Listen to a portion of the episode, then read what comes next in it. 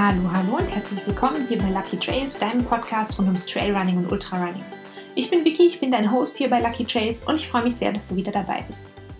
Bevor es heute losgeht, noch mal einen ganz kurzen Rückblick auf die vergangenen beiden Wochen und auf die Folgen 22 und 23.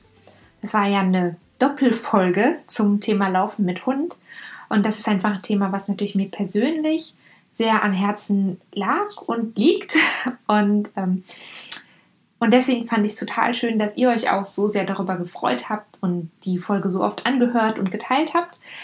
Vielen Dank dafür. Heute, das erfreut vielleicht alle Nicht-Hundehalter, geht es eben nicht ums Thema Laufen mit Hund. Die äh, Hunde haben bei mir heute nämlich wirklich mal Ruhetag, sondern wir reden nochmal über den Trainingsalltag. Als Beispiel eben über den Trainingsalltag, wie ich den gestalte. Und seit ein paar Wochen arbeite ich ja neu mit einem Trainer zusammen. Das heißt, ich trainiere nicht mehr quasi nur aus, aus mir heraus, kann man das so sagen? Ja. Sondern ähm, ich habe mir eben Hilfe gesucht, jemanden gesucht, der mir hilft, meinen Trainingsplan zu optimieren. Ein bisschen was dazu habe ich euch schon in Folge 21 erzählt, wenn ihr da nochmal reinhören wollt. Und dazu hatten eben einige von euch noch ein paar Fragen. Und da habe ich gedacht, wir nehmen uns heute einfach echt nochmal Zeit und vergleichen so diese beiden Trainingsansätze sozusagen, also den alten Plan, so wie ich vorher trainiert habe, und das, was ich jetzt anders oder neu mache. Insgesamt empfehle ich dir außerdem gerne noch nach dieser Folge auch nochmal in Folge 2 reinzuhören. Da habe ich dir meinen damaligen Einstiegsplan so ein bisschen vorgestellt und eben natürlich Folge 21, da gibt es schon mal so einen kurzen Einblick in den neuen Trainingsplan. Grundsätzlich, ganz wichtig, immer dran denken, nicht alles, was zum Beispiel für mich persönlich jetzt funktioniert, muss auch für dich funktionieren. Und nicht jeder braucht einen Trainingsplan, nicht jeder reagiert gleich auf die gleichen Trainingsreize. Dafür sind einfach alle Läufer, alle Leben, alle Körper, alles zu unterschiedlich und natürlich auch alle Ziele. Und ähm, das ist aber ein gutes Stichwort, wenn du ein bestimmtes Ziel hast, also zum Beispiel ein bestimmtes Rennen oder eine persönliche Bestzeit oder einfach eine bestimmte Strecke, einen bestimmten Berg, eine bestimmte Seeumrundung, die du machen möchtest, dann macht es auf jeden Fall Sinn, sich gezielt darauf vorzubereiten. Du kannst aber auch, so wie ich jetzt im Moment, dich ohne ein bestimmtes Ziel natürlich gezielt sozusagen, kannst du dann trotzdem trainieren. Also ich habe jetzt im Moment kein Rennen geplant. Ich habe entschieden, dass ich für diese Saison oder für dieses Jahr an keinem Rennen mehr teilnehmen möchte. Und ich weiß auch noch nicht genau, was ich nächstes Jahr machen möchte. Also ob ich noch mal noch ein zweites Mal zum K68 gehen möchte. Da, ähm, den habe ich ja diesen Juli gemacht. 68 Kilometer rund um Davos. Wenn dich das interessiert, gab es einen Rennrückblick in Folge 17. Ähm, genau, worauf wollte ich eigentlich hinaus? Ziele, genau. Wenn du also ein Ziel hast, ähm, dann fällt dir oft oder vielen Leuten, das könnte eben bei dir auch der Fall sein, fällt das Training dann ein bisschen leichter. Und das liegt unter anderem daran, dass man Ziele ganz oft in einzelne kleinere Ziele aufteilen kann. Und diese einzelnen kleineren Ziele sind dann eben einfacher zu erreichen. Und dann fühlen sich die einzelnen Schritte dahin viel leichter an, der Weg fühlt sich nicht so leicht an, es ist nicht wie so ein riesengroßer Berg von Dingen, die du tun oder erledigen musst oder schaffen musst, sondern es sind halt viele kleine Einzelschritte ein ganz klassisches Beispiel. Du hast zum Beispiel das Ziel, einen Marathon zu laufen. Dann wäre ein Zwischenziel eben ein erfolgreicher Halbmarathon. Und dann hast du eben auf diesem langen Weg zum Marathon hin oder meinetwegen auch zum Ultramarathon hin, hast du schon mal zwischendrin höchstwahrscheinlich, wenn alles gut läuft, ein positives Erfolgserlebnis. Und gleichzeitig, jetzt bei dem Beispiel, ist es auch so, dass du natürlich auf dem Halbmarathon schon diese wenn jetzt dein Ziel ein Rennen ist, du kannst schon mal ja, Rennatmosphäre schnuppern, du kannst schon mal so verschiedene Sachen ausprobieren und schauen, wie fühlt sich das an, wenn es quasi ernst wird. Und ähm, deswegen also Ziele setzen und die Ziele in kleine Ziele aufteilen. Ich habe meine ersten beiden Ultramarathons mit einem Ultramarathons, ist das der Plural? Meine ersten beiden Ultraläufe habe ich ja mit einem relativ ja, standardisierten Trainingsplan gemacht. In Folge 2 gab es dazu auch ein Rechenbeispiel, wie du dir anhand von deinem geplanten, deiner geplanten Distanz ähm, und innerhalb der Zeit, die dir zur Verfügung steht, bis du diese Distanz schaffen möchtest, schaffen solltest, schaffen könntest, ähm, wie du dir da deine wöchentlichen Distanzen selber ausrechnen kannst. Und ich habe für mich aber so gemerkt, jetzt beim Swiss Alpine Davos habe ich eben gemerkt, dass dieser ganz standardisierte Plan bei mir persönlich so langsam an seine Grenzen kommt. Und ähm, das liegt eben einfach daran, dass bei mir haben sich insgesamt, ich habe insgesamt andere Ansprüche an mein Training entwickelt. Ich bin auch schon auf einem anderen Level wieder als noch vor einem Jahr und als noch vor zwei Jahren. Und ich habe aber auch gemerkt, ich habe quasi im ersten Jahr diesen Standardplan gemacht. Und ich glaube, das war gut und richtig, weil ich war bis zu meinem ersten Ultramarathon auf, ich war, glaube ich, so gut vorbereitet wie irgend möglich als Einsteigerin. Und ich habe das dann beim zweiten Ultralauf, habe ich das quasi einfach genau so weitergemacht. Aber ich habe das erweitert, ich habe die Distanzen erweitert. Und ich bin damit auch gut gefahren. Aber ich glaube, ich hätte noch etwas besser fahren können, wenn ich meinem Körper andere Impulse gegeben, hätten, gegeben hätte. Und ähm, das glaube ich eben, ich glaube, ich bin irgendwann auf so ein Plateau gekommen, sozusagen, auf so ein Trainingsplateau. Und ich bin dann eben mit dem immer gleichen Training, mit dem immer gleichen Impuls, habe ich es nicht geschafft, mich im Kopf, aber auch körperlich weiter voranzubringen. Das kennst du bestimmt auch von anderen Faktoren im Leben. Wenn du alles immer ganz genau gleich machst, dann kommst du einfach irgendwann nicht mehr weiter. Und ähm, darum fand ich es eben für mich wichtig, was Neues auszuprobieren. Und das war in diesem Fall eben mit einem Coach anzufangen, wirklich über mein Training und über meine Ziele und über meine Wünsche zu reden. Und dabei kam ein sehr anderer Trainingsansatz raus, als ich den vorher gemacht habe, was nicht heißt, dass das, was ich vorher gemacht habe, falsch oder schlecht war. Es ist nur einfach, für mich in meiner jetzigen Situation ist es nicht mehr ganz genau das Richtige. Und ähm, der allergrößte Unterschied, den ich persönlich merke, ist, dass ich im Moment meine Zeit ein bisschen effizienter nutze. Und das heißt auch, dass ich zumindest vorerst keine langen Intervalle mehr laufe. In meinem ersten Plan war ich eben extrem darauf fokussiert, zum einen meinen Trainingsumfang und die Strecke, die ich am Stück laufen kann, relativ schnell zu steigern. Und auch natürlich, und das ist auch jetzt immer noch super wichtig, die Grundlagenfitness, die, die Tiefenausdauer ähm, zu verbessern. Wenn du dich dafür noch interessierst, heute gibt es sehr viele Folgenempfehlungen, äh, wenn du dich dafür interessierst, dann empfehle ich dir nochmal in Folge 6 reinzuhören. Da habe ich nämlich genau darüber gesprochen, wie du deine Grundlagenausdauer verbessern kannst mit so ein paar ganz einfachen Tipps, die du ziemlich simpel in dein ganz normales Training einbauen kannst. Und zu diesen Tipps gehören auch die sogenannten Strides. So, Achtung, wer Folge 6 noch nicht gehört hat, was sind nochmal Strides? Strides sind so eine Art Mini-Steigerungslauf. Und die kannst du ganz einfach in deine normalen, in deine Easy-Läufe einbauen, in die Zone 1-Läufe, wo du wirklich ganz ruhig und entspannt läufst. Ein Stride dauert in der Regel 20 oder 30 Sekunden und in diesen 20 oder 30 Sekunden steigerst du dein Tempo, aber nicht so weit, dass du sprintest. Aber du wirst schon mächtig schnell. Und dann kommt eine kurze Erholungspause, bis du wieder quasi komplett erholt bist. Das kann zum Beispiel sein, dass du 30 Sekunden einen Stride machst und dann zwei Minuten lang ganz easy weiterläufst. Und dann wiederholst du den Stride. Also du wiederholst diese Übung von zum Beispiel 30 Sekunden sehr, sehr schnell laufen, aber nicht sprinten und zwei Minuten wieder Tempo rausnehmen, ganz locker weiterlaufen. Und das kannst du so zwischen vier und acht Mal pro Lauf machen und das Ganze dann zwei bis drei Läufe, also in zwei bis drei Läufen pro Woche.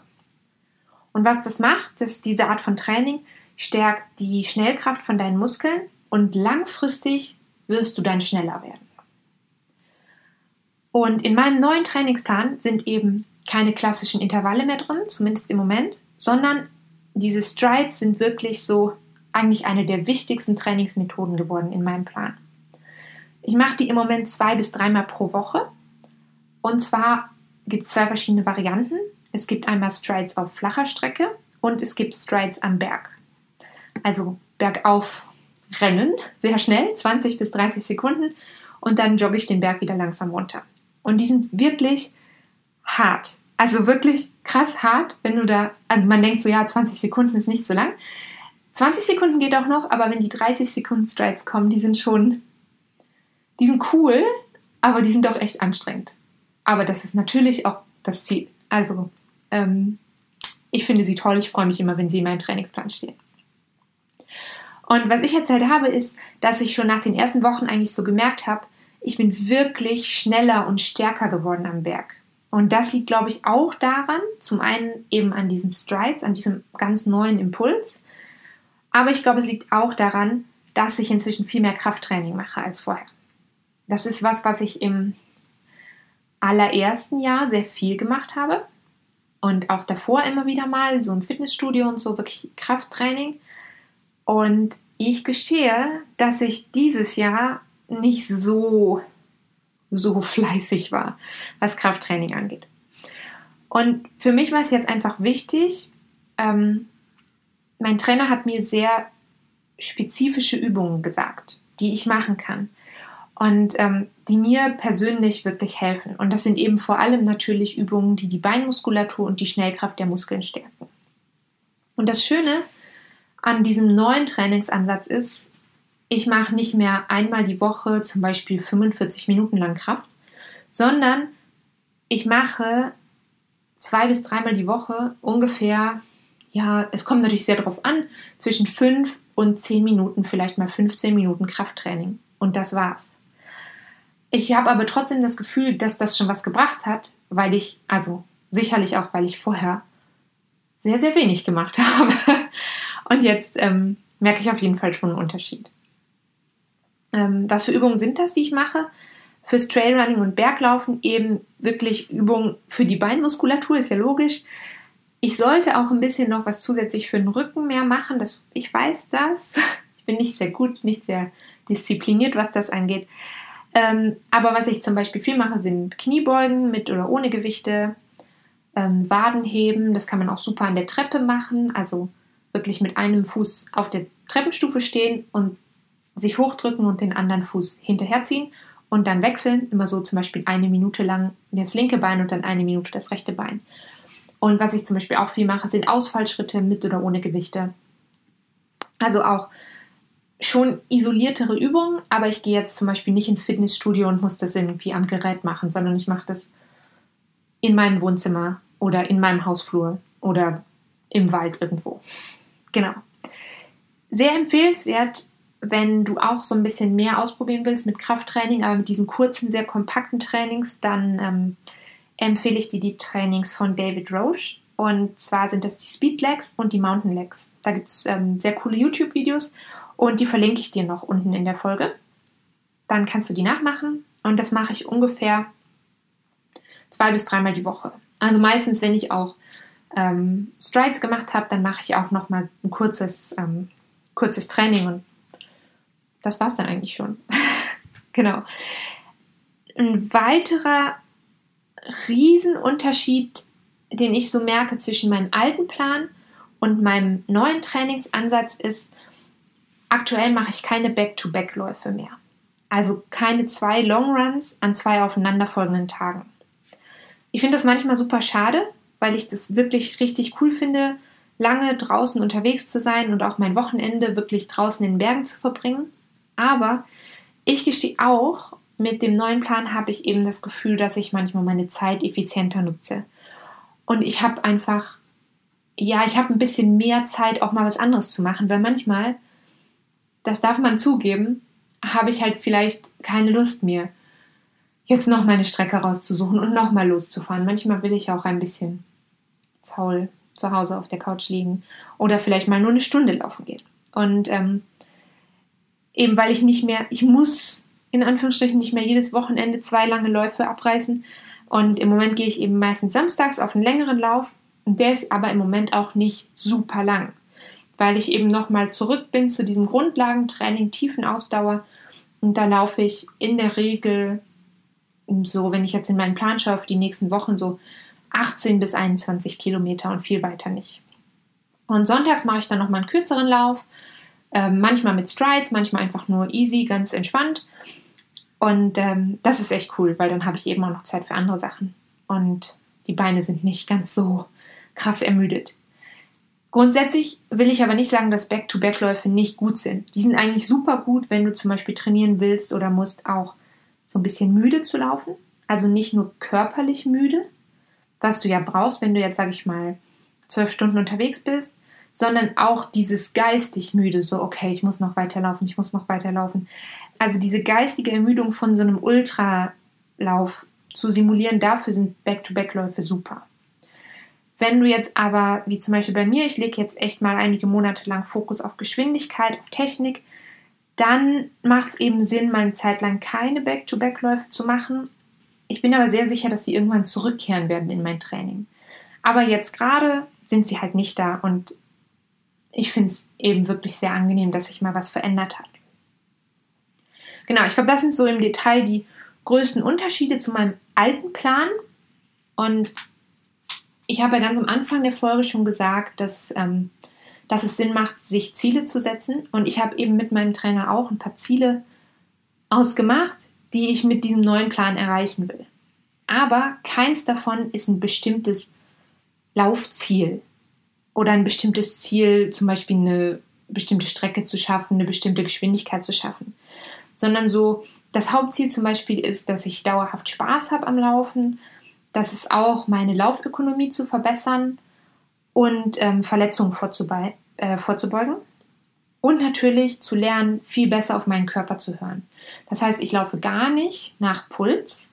Ich laufe wirklich nur nach diesen Zonen. Das habe ich in Folge, hoffentlich vertue ich mich jetzt nicht, in Folge 3 schon mal erläutert, dass du eben diese unterschiedlichen Zonen hast, in denen du noch unterschiedlich gut sprechen und atmen kannst.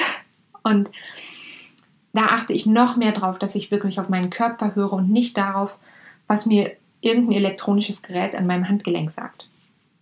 Genau.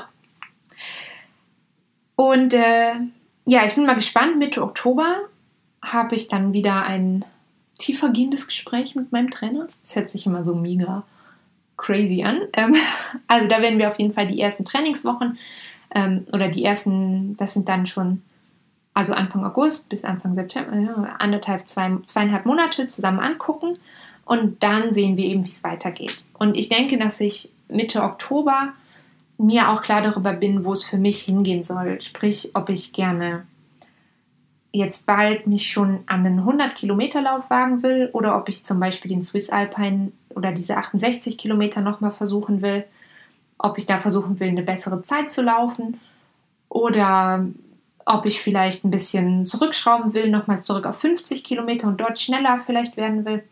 Genau, das werden wir auf jeden Fall besprechen und ähm, sehen, wie es weitergeht. Für dich geht es in dieser Folge jetzt weiter und zwar mit dem Trail-Tipp bzw. mit den Trail-Tipps. Denn ich freue mich sehr, es gibt jetzt endlich, endlich die versprochene Trail-Tipp-Sammlung. Und du kannst jetzt also die einzelnen Routen aus den einzelnen Folgen nochmal genau anschauen. Du kannst dir ähm, GPX-Files runterladen und die Strecken nachlaufen. Wo findest du das? Das findest du zum Beispiel auf Komoot. Da kannst du mir auf Komoot folgen. Da findest du mich unter dem Namen Lucky Trails. Und ähm, alternativ kannst du auch auf meinem Blog vorbeischauen. Da habe ich die Touren auch nochmal eingebunden. Und da findest du eben neu die Kategorie Trail Tipps und zwar unter dem Bereich Podcast. Du kannst einfach folgenden Link eingeben. Achtung, lifeisoluckyback.com slash podcast slash trail minus Tipps. Das verlinke ich unten nochmal. Und ähm, genau, da kannst du also die einzelnen ähm, Trails sehen. Unter anderem auch den neuen Trail-Tipp, den ich dir jetzt vorstelle. Ich war nämlich am Samstag im wunderschönen Kandertal laufen. Und das war wirklich für mich persönlich nochmal ein Highlight. Das ist eine Gegend, die ist eigentlich um die Ecke von mir. Aber irgendwie, ich weiß nicht warum, landen wir da gar nicht so oft. Und das Coole an dieser Strecke ist, das ähm, war zum einen einfach eine wunderschöne Strecke. Wir hatten noch super Wetter. Aber die Strecke ist eigentlich komplett laufbar. Das heißt, da sind keine mörderschwierigen, technisch super anspruchsvollen Anstiege drin und auch keine schwierigen Abstiege. kommst ungefähr auf plus minus 18 Kilometer mit knapp 600 Höhenmeter. Und die Strecke ist eben auch für Einsteiger gut geeignet. Oder aber, wenn du jetzt sagst, oh, Einsteiger bin ich nicht mehr, ist auch für Fortgeschrittene was, wenn du mal in der Höhe richtig Gas geben willst. Der Lauf bewegt sich halt ähm, eigentlich die ganze Zeit auf über 2000 Meter. Sprich, da merkst du auf jeden Fall schon ein bisschen was am Sauerstoffunterschied.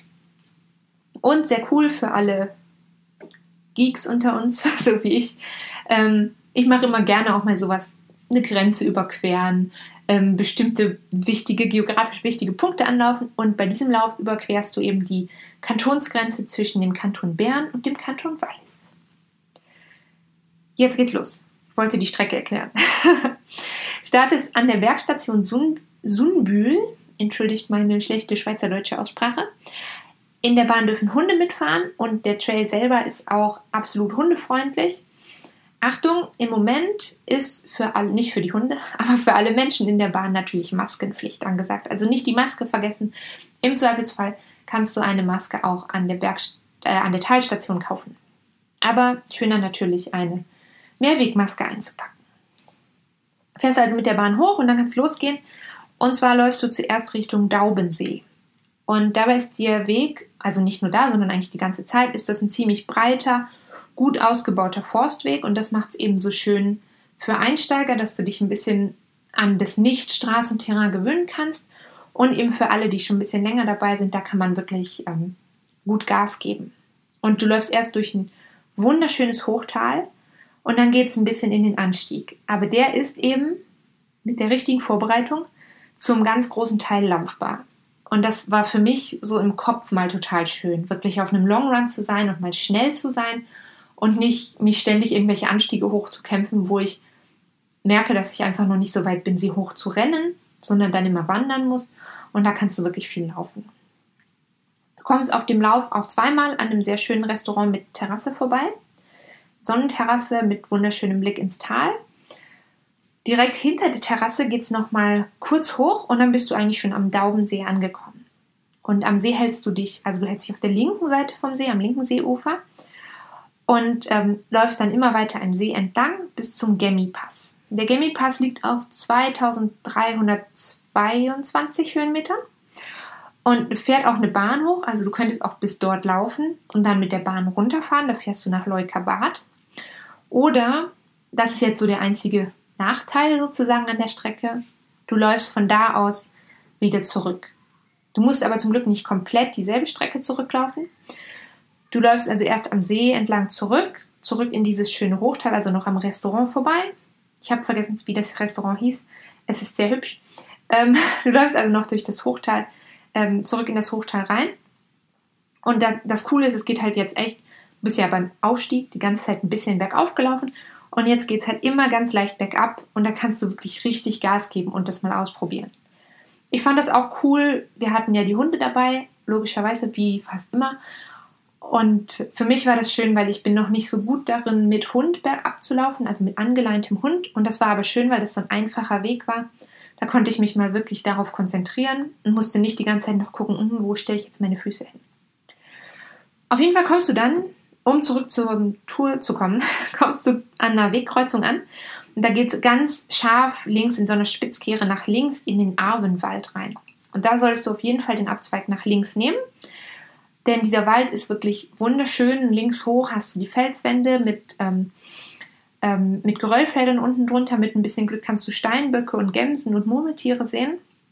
Und da gehst dann eben in so einem äh, kleinen Bogen wieder bis zurück zur Bergbahnstation. Wir waren, glaube ich, ungefähr mit Pause fürs Gipfelfoto, mit Trinkpause für die Hunde und so weiter, waren wir ungefähr nicht ganz zweieinhalb Stunden unterwegs. Also man kann wirklich richtig schön Gas geben. Und dann kannst du entweder oben noch einkehren mit Ausblick ins Tal oder du kannst eben mit der Bergbahn wieder runterfahren. Theoretisch kannst du auch runterlaufen, aber uns war das eben an dem Tag einfach zu viel Strecke. Wir wollten wirklich ähm, relativ easy unterwegs sein. Diesen Tour, Touren, Trail, Touren-Tipp findest du auf jeden Fall auch im, ähm, in der neuen Trail-Tipp-Sammlung. Und ich wünsche dir jetzt eine ganz, ganz tolle Woche Und ich hoffe, dass du nächste Woche wieder einschaltest. Bleib gesund, wir hören uns wieder. Tschüss!